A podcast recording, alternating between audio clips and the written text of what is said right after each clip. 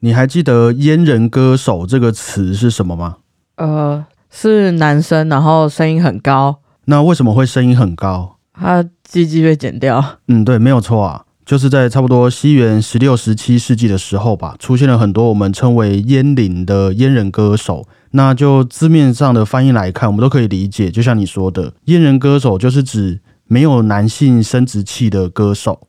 不过，为什么在这段时期出现了那么多没有男性生殖器的男歌手？其中有一个原因就是说啊，当时四百年前的人们，他们很喜欢很高亢的声音，譬如说我们现在讲话的这种声音啊，他们就会觉得很低很怂。他们要的是高亢的、优雅的，可以被称为天籁的那一些声音。于是就有许多的小男生在他们的青春期到来之前呢，被送去执行了这个去世阉割的手术。目的就是要让他们继续保持像孩子一般高亢优雅的嗓音来演唱，不管是诗歌或是各种的音乐作品。事实上，这做法也被证实说是有用的哈，但也不是你随随便便切掉就可以成为阉人歌手的，是一定得在他青春期之前就决定好这件事情的。因为你让一位小男生在青春期到来之前就执行阉割的手术啊，我们男生体内的一些激素就不会被产生出来。于是长大之后，我们的声带系统也就会发育的和一般的女高音是差不多的，也因此才能够唱出那些被当时人们视为天籁的歌声。不过，阉人歌手，我们之后再慢慢来讨论啊。这个话题听起来很痛，要做一点心理建设。还记得我们刚刚说到，当时的人们很喜欢这种高亢的声音。那阉人歌手的其中一个目的，也是要唱歌听起来就像是女高音般的高亢。但为什么不直接让女高音让女生来唱就好了，还要牺牲那么多弟弟的弟弟呢？因为当时在欧洲的部分地区啦，不管是在音乐戏剧作品上面的传统，或是某一些社会上宗教上的法规来说，都是禁止女性在任何的舞台上面演出任何作品的。即便后来有些地方都禁止阉人歌手这项职业了哦。那当他们在合唱团中需要女高音的这个声部的时候，他们还是会去找小男孩来唱，不愿意去找一位真正的女高音，因为女性表演者啊，对他们来说，也许是会让男性不理智的，是危险的，对欣赏作品是有害的，所以不会让女性出现在这种舞台上面。哦，是因为怕他们不理智哦，可能的其中一个原因呐。好复杂。那这样子，我们今天的主题应该就很明显了。就是之前有听众朋友们点名，那我也答应过大家要来分享的女性音乐家特辑。呃，不过各位男性同胞们，我觉得我们也不要不开心呐。毕竟刚刚也稍微分享了那个阉人歌手之所以存在的其中一个理由嘛。所以我觉得在现代啊，大家能健健康康的长大，我自己做完功课真的是感到非常开心，也很庆幸的哈。有怪怪的感觉吗？你说我的一些生理反应吗？有很恐怖的感觉，大家一定要保持身体健康啊！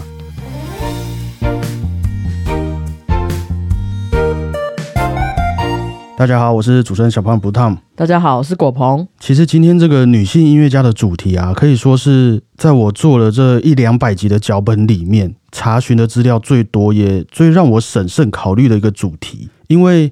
虽然说近几年呐，我们的各种环保啊、自由、性别平等的议题开始浮出水面之后，大家一起观察到，也慢慢改善了不少问题，的确是事实啦。社会真的在改变，不过也因为这种我们过去一直以来都怎么样怎么样的既定印象被拿出来讨论以后，原本那些对立的看法也在这些言论当中变得越来越激烈了。尤其今天想要分享的一些女性音乐家的故事。呃，我原本是这个脚本的规划，真的有打算，就想说开开心心分享完打哈哈就好了。但是这些女性音乐家的故事当中啊，都确实出现了一些严重规范他们生活的男性角色。那呃，直白一点呢，就是父权社会中会有那种故事内容啦。所以我觉得在今天这个主题之下呀，我们一定会聊到两性平等的这类话题。那也说不定会勾起各位心中的一些对于性别的不同立场。也因此呢，我觉得在讲故事之前，应该还是要花一些时间，先分享一下我的小见解啦，以防你可能听起来好像会觉得我都是在帮特定势力站台。那我对于两性平等的这个立场呢，就是说，诶，在不违反法规，而且大家也都心甘情愿的状况底下，谁做什么事情比较有效，那谁就应该要去做啊。如果人家这件事情的成效做的不比你差，但是你却因为性别而没有给人家相同的空间和报酬的话，你就是在歧视人家。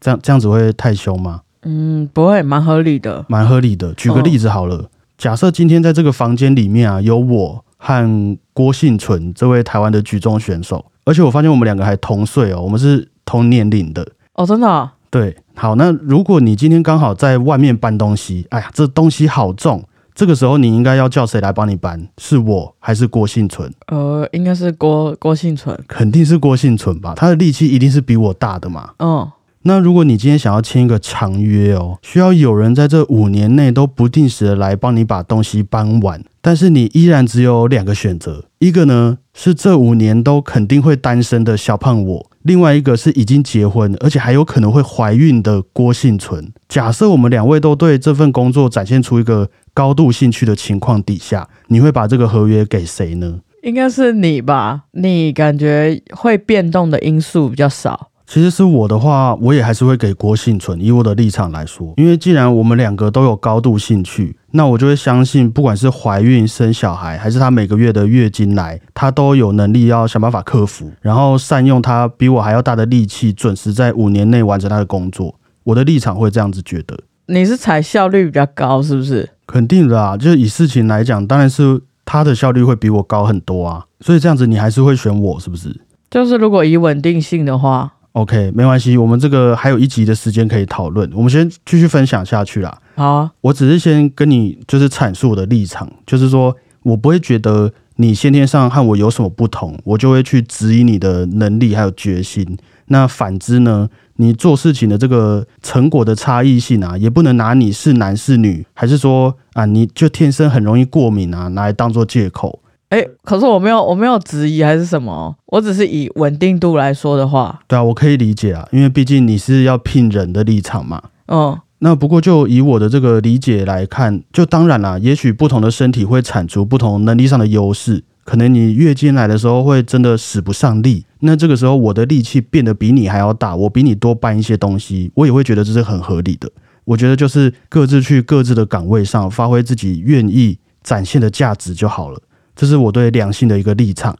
那虽然说这个看法，我们马上就跟果鹏有一个出入了，就更何况是各位听众们。不过事实上，就是其实，在现在这个社会里面啊，就依然还是有一些女性演奏家是会因为她们的性别特征，在没有经过彼此的同意底下，而被直接减少一些权益的。但这个我们待会再来分享。我这样子解释下来，你大概有理解我的立场吗？其实是在我的认知上啊，不太会特别站在哪一边帮谁说话。我会觉得有时候就事论事会比较轻松一点。可以理解。好的，那我觉得这样啊，我们先从大家比较熟悉的一些女性音乐家来开始分享好了。我们这第一位女性音乐家呀，一开始还是不免俗的会提到我们的德国钢琴家克拉拉。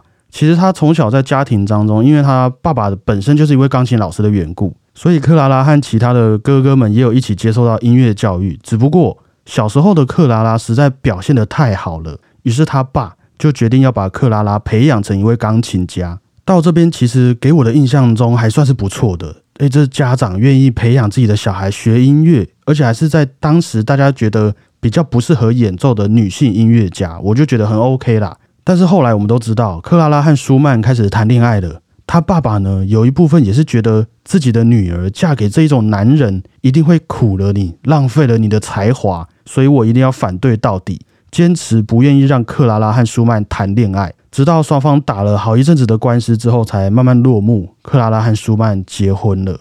结婚之后，我觉得在这一点上，他老爸的立场对我来说算是可以理解的。即便在爱情故事，他算是一个大魔王啊。可是虽然不知道为什么他没有继续支持自己的女儿的钢琴事业，不过因为当时的社会风气啊，可以说还是那一种男主外女主内的看法，很僵固的一个氛围。尤其克拉拉后来也生了好几个小孩，也会让她自己觉得，哎，身为一位女性，即便自己曾经有不错的创作天赋、不错的职涯发展，但是站在家庭面前，还应该要继续保持这些理想和期待吗？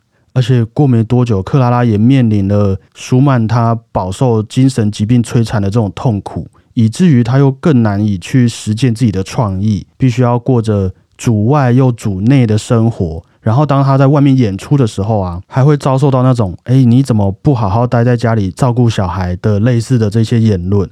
这是克拉拉遭遇到的环境啊。虽然说她身边的舒曼、布拉姆斯都对她不错，也让她留下了这些比起其他女性音乐家还多的故事和作品。不过当时的社会还是不允许她得到更多的资源，于是克拉拉也就在这个坎上停下脚步了。你刚刚说克拉拉爸爸的立场是什么啊？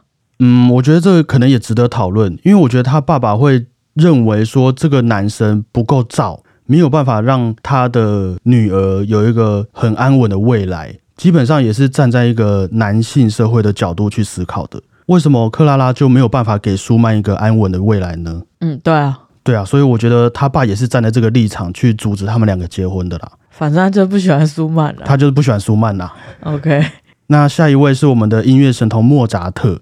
大家应该都很熟悉他的故事，从小就展露了自己的音乐才华，然后被他爸爸带着去巡回炫耀嘛。但其实跟着一起去炫耀的呢，还有莫扎特的姐姐安娜·莫扎特。哦，没有听说过？对啊，没有听说过这个人。据说安娜也是从小就非常的有音乐天分，有一些学者还在怀疑说，安娜是不是根本就比莫扎特还要厉害很多？因为就连莫扎特他老爸自己也都有说，我女儿的演奏技巧。和同年龄的人相比，可以说是难以置信的厉害。即便她现在才十一二岁，但我已经愿意称她为一位演奏家了。当时他爸是这样子讲的。不过到了安娜十八岁左右，我们说的这个适婚年龄，他老爸就再也不让安娜出去演出了。为何？因为你适婚年龄到了，你不适合在外面抛头露面。可是他弹的比莫扎特好啊。那你适婚年龄到了，你总有一天要回归家庭，这个跟你的能力没有关系的。啊，这个就是你的责任。莫扎特不用结婚呢。莫扎特要结婚啊，但是养家活口，成为一位作曲家是他的责任啊，但跟你安娜的责任不一样啊。于是安娜的演奏生涯差不多也可以说到这边告一个段落。唉，太可惜了，太可惜了。后来安娜偶尔也会寄给莫扎特一些他自己写的音乐作品，就是我们这个兄弟姐妹互相交流嘛。那莫扎特也会在信件回复说：“哇，姐姐，我觉得你写的真的很棒，很好听。”但是很遗憾的呢。安娜的作品几乎是没有任何一首有保存下来，我们只能空口看着莫扎特说他的作品很不错。那我记得后来安娜也就在他自己的家乡里面教钢琴课而已，就没有其他更多的故事有被记录下来了。这个蛮让人引人遐想的，说不定莫扎特故意藏起来他的曲子，然后其实是安娜的作品更厉害。我跟你说，下一位音乐家就很有这个嫌疑了。哦。最后一位是我们的德国作曲家孟德尔颂的姐姐芬妮·孟德尔颂。基本上，这孟德尔颂家族是非常有钱呐，比起前面的莫扎特和克拉拉，应该还要有钱个好几倍。因为孟德尔颂他阿公是好像是一位哲学家，然后他爸是银行家，他妈妈是钢琴家，可见他们家里面的资源是非常丰沛的。也因此，芬尼·孟德尔颂从小的这个音乐家教老师啊，就是非常厉害的老师，有点像是你把大学教授请来家里教你的小孩这样子。而且也很巧的，芬尼也真的学得很快，一样也在年纪轻轻十几岁就展现出他的演奏和作曲实力。不过呢，他们的爸爸也是把这个底线啊踩得很死。据说有一天，孟德尔送他爸从外面出差回来，带了一些礼物要来给家里面的小孩子。给孟德尔送的呢，是一本新的笔记本，还有笔，让他可以好好的作曲。但是给芬妮的呢，即便他当时已经开始作曲了哦，钢琴也已经弹得不错了，但是他爸还是送给他一些小首饰，还有珠宝。因为对他爸爸来说啊，音乐只能是女性在生活中的一种乐趣，你们可以用它来逗小孩子开心，让家庭气氛和谐愉快，偶尔当个钢琴家教老师，但最终你们的重心还是得在老公和小孩子的身上。至于把音乐当做职业这种事情，就让孟德尔颂去操心就好了啊！也不止他爸爸这样认为啦，孟德尔颂也是这样子的认为了。毕竟当时的社会风气就是这样。所以尽管芬尼·孟德尔颂还是陆续创作出了不少作品，有一部分呢，据说就只能引用他弟弟孟德尔颂的名义去出版，让大家欣赏。虽然说这两位姐弟，我是不觉得他们有什么利益纠葛啦，因为他们一路上也有点算是互相学习、互相成长。孟德尔颂也经常会去问他姐说：“诶，你觉得我这个曲子怎么样啊？音乐上面的灵感有什么问题？”但最终芬妮毕竟也还是没办法被认可是一位职业的作曲家，也让他身边可以接触到的乐器还有相关资料，肯定也没有他弟弟孟德尔颂多。所以芬妮的作品大部分也就停留在钢琴曲还有艺术歌曲的形式，没有什么很大规模的交响曲啊，或是歌剧什么的了。于是，连家里那么有钱的芬妮孟德尔颂，最后也止步在这个业余音乐家的道路上，没有办法再更进一步了。我想确认一下哦，他们不能作曲，是不是连其他的兴趣也不能当成工作？他们的工作基本上就是相夫教子，唯一的一件事吗？也许哦，这应该是女生生来的这个职责。那至于说男性，反正你就是要赚钱养家，那你要做什么工作，那可能是你的自由。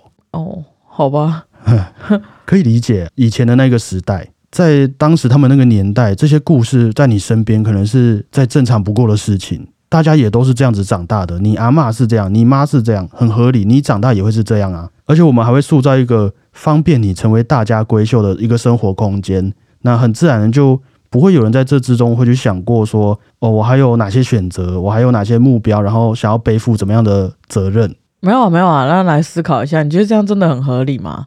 女生如果去做其他有效率的工作，这样不会更好吗？比起在家相夫教子。以我们现在的角度来看，当然是一个很好的啊。而且就即便啊，单纯一点，我们先不要站在什么人权斗士的角度，就光以一个爱乐者好了，你会不会觉得没有机会能够听见更多当时其他性别作曲家的作品，感觉是有点片面，而且有点可惜的？对啊，听起来就是很大的损失啊。你看，即便我们现在说这些作品，哇，怎么样细腻，那个感情是多么丰富，贝多芬、巴哈、莫扎特。但是他们依旧还是被时代筛选出来的男性作曲家在说的故事哦。就对我在做功课的时候来说啦，我也没有机会可以理解到更多这些以前的女性音乐家的故事了。他们的作品和资料也都少少的，话题也少少的，没有人对他们有兴趣。大部分都是看到一半就会出现，自从他结婚之后就没有新的作品了 的这种故事哦。就因为性别而没办法有相同空间和机会的这一种故事。那即便到了现在啊，还是有部分的女性音乐家也有过类似这种经验。譬如说，有一些音乐家们在音乐会前夕怀孕了，因此主办方就主动取消他之后的几场音乐会，因为他们会认为说，你怀孕之后可能会导致你没办法好好展现实力给听众们。可是我觉得这个蛮能理解，因为你知道怀孕之后整个身体的荷尔蒙好像会改变。可是你有问过那个人吗？毕竟他是演奏家，你是吗？你的力气也没有郭敬存大，即便她怀孕了，这是他们沟通上的问题啊。对啊，沟通上的问题，而且还会影响到他原本一些拍摄的行程。像我们音乐会会有很多宣传照、线上的影片嘛，也会因为你怀孕了，外形也许开始改变了之后啊，而去变更拍摄手法，还有内容的一些丰富程度等等，种种的，我们可以说是不友善，导致呢。有许多的女性只能在家庭和事业中二选一，以此来证明给人家看，她对某些事情是认真的。当然，也因为这些案例啦，影响了在各种制度上有出现一些相对的措施，像是某一些职业乐团，他们在招聘新乐手的时候，会采用这个这个盲选盲试的这个措施，就是让演奏家和评审之间是隔着屏幕来演奏的。我看不见你啊，你看不见我，自然我们只能用你演奏乐器的能力来一较高下。不过有一些偏见呐，其实也不是单单只用一个屏幕就能解决啦。你这位演奏家有没有可能穿着高跟鞋来参加考试？那我还是听得出来这走路的声音嘛。那即便如此啊，这个盲选通常也是用在初选的过程中啦。到了那种复赛、决赛的面试，我们还是得面对面和长官们交谈。那还是一样的问题啊，一堆女生通过了初赛，没有进到复赛、决赛，那也还是没有什么用。哎，像我以前我也拿爱乐都不知道女生也是这个原因吗？他们那个又水更深了啦。很多人看这件事情都会有不同的立场哦。我只能分享我这个浅见而已。还有一件事情啊，我记得前几年是吵很凶，就是有关于女性演奏家在舞台上的穿着议题。你应该也有看到不少这种类似的新闻啊。大家都可以理解，我们都希望把最好的样子呈现在听众面前。那这个时代的一些演奏家们，同样也会希望自己可以穿喜爱的衣服，在舞台上展现自己喜欢的样子。但就有一些听众们开始反映了啊，他们觉得女性演奏家在舞台上如果露出了比较多的肌肤，诶，那会不会特别容易转移作品的焦点，让人引发遐想，然后进而迷失了整场音乐会的艺术性？你知道这个理由跟我们一开始分享那个阉人歌手之所以存在的原因是差不多的。其实就连我们日本啊、中国的一些传统技艺上，也是有类似不成文的规定。像我有一位导演朋友就和我分享说，在一些年代的那一种歌舞伎演员呐、大部分都是世袭的技艺，一代一代传承下去的。可是如果到了要演出的时候，几乎只会有男生上台演出，女生呢就是在家里在教室教导下一代的歌舞伎演员，储备他们演出的实力，不会让女生上台演出。因为他们会觉得让女生上台演出抛头露面，只会让台下的男生哇心花怒放而已。对于这些表演艺术甚至宗教仪式来说是没有办法造成正向的帮助，于是就不让女生上台了。为什么不是兴奋的人的问题？对啊，很奇怪、啊。对啊，可是你看，在以前那个年代，我们会说男主外女主内嘛，也因此会去参加这些音乐会、交际应酬场合的人，大部分又都会是男生。那台下都是男生的情况，又不能看见台上有女性表演者，于是就慢慢形成了一个无论台上台下都不会出现女性的时代。哦，很神奇哦。我是觉得这有点莫名其妙了。所以我觉得或许也是这个原因啊，让我们一直都没有多少机会去面对由女性创作者所提供的作品可以带来的这个突破和火花。呃，举个例子，也许对你们女生来说，我不知道啦，假设啦，从演出内容到你的仪态服装，都会是这个演出的一部分。那不同于男性演奏家只穿西装的礼俗啊，女性演奏家们会希望穿着自己觉得适合的服装上台。这一类东西，就是从以前到现在，我们都没有机会可以碰撞的火花之一。搞不好啊，我们如果给克拉拉多一点机会的话，她就能创作出一些怀孕小夜曲、怀孕交响曲之类的作品啊。虽然这样讲起来很刻板印象啦，可是就是确实这些东西在我们人类的艺术史上是非常稀缺的一块拼图。对啊，什么给妈妈的古典音乐好像也比较少哈。是有，但是是站在男性角度的立场去看妈妈的。哦，对啊，对啊，对啊，我几乎是没有任何印象，有什么作品是在描述一个女儿对于爸爸的感想，女儿对于妈妈的感想，我真的没有印象想得出来有哪一些作品是在写这个。哦，那类似的事情也是像这几年也吵很凶的这个当兵的议题，有点危险，服役的这个话题，这个大家应该就更有自己的主见了啊，毕竟和我们的生活是真的息息相关。那你要不要偷偷和我分享一下？你觉得以我们现在这个状况哦，女生该不该也得去服役？我我觉得要看能力，就是如果比体力的话，可能没有办法。那可能什么拆炸弹这种，搞不好女生会很厉害。不管怎么样，她都有可以发挥的地方。嗯，是这样没错。如果要平等的话，应该是要这样比较好了。我原本会觉得说啊，呃，因为我们以前小时候，人家不是都会说男生去当兵才会变成真正的男人嘛，对不对？嗯，那这些磨练啊、锻炼都是对一个男人的考验嘛。所以说，当兵对以前的我来说，等于是一种变成真正男人的管道，合理。那女生去当兵，女生有必要变成真正的男人吗？他们能不能就很很可爱就好了？为什么他们也要跟我们一样变成真正男人？我以前会有这个疑问，哦，不过那是我以前的想法。嗯，如果今天是服役的立场，保卫国家是我们国民的责任，那又有谁能够不具备这些专业知识呢？所以，我们希望的到底是全国人民都成为一位真正的男人，还是大家都有保家卫国的能力？不然就会很像是刚刚那些艺文产业的例子一样啊！你说要性别平等，好啊，我让你女生上台演出，保障名额，好不好？可是不行啊！啊，你又要怀孕，你要穿那么辣，其他男生都没这种问题，就你有这种问题，那这样怎么可以？走开，走开！我我觉得可以继续关注类似的议题啦，是还蛮有趣的。就比起这些表象的性别啊、身高体重，我们脑子里面到底装了什么？到底产出了什么样的价值？目前我会觉得还是比较重要的啦。我是觉得这些事情想的太复杂了啦。必须要复杂、啊，因为大家的立场都不一样啊。不是啊，那这样永远没完没了啊！你看我穿太少，又会引起人家反应，那那这怎么办？那他也要有一个规范，是他不应该有反应。我觉得在一定的规范内是可以的，但是有太扯的就那这样子讲下来，你还会觉得，即便郭幸存未来可能会怀孕，你还是不会聘她吗？没有没有。我说这个要看我要的是什么。哦，你身为 身为老板，你有你的考量。对啊，比如说我想要这家公司很稳定，一直经营下去，那我会选稳定一点嘛。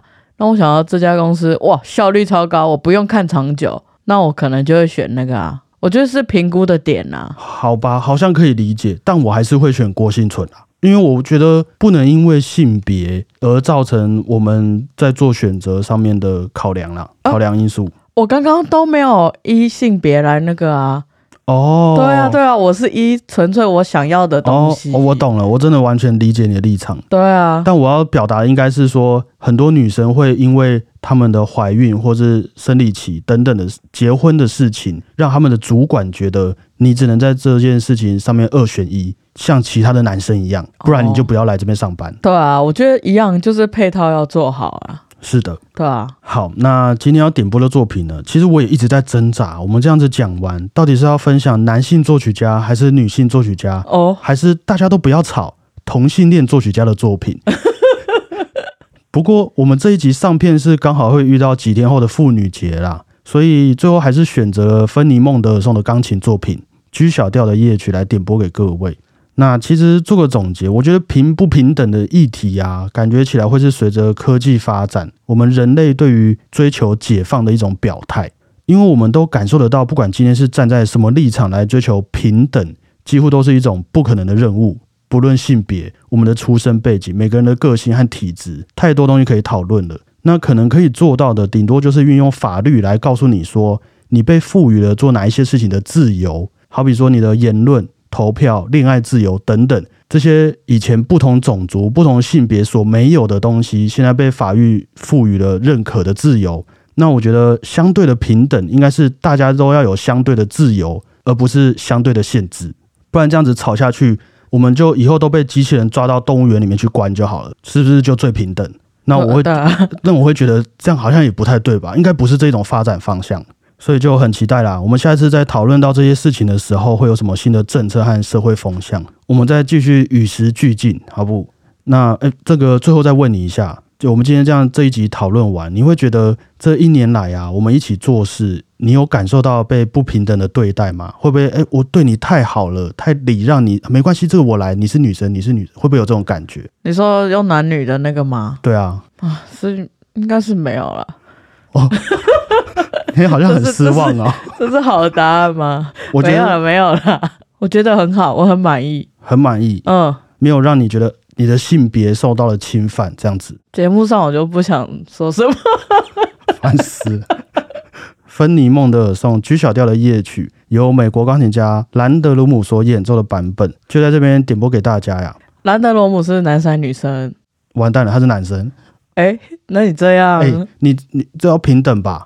男生演奏女生的作品，为什么就不行？不要想太多，只是问一下而已啊。感谢各位啊，我是主持人小胖 Blue Tom，谢谢大家，我是果鹏，大家再会啊。拜拜。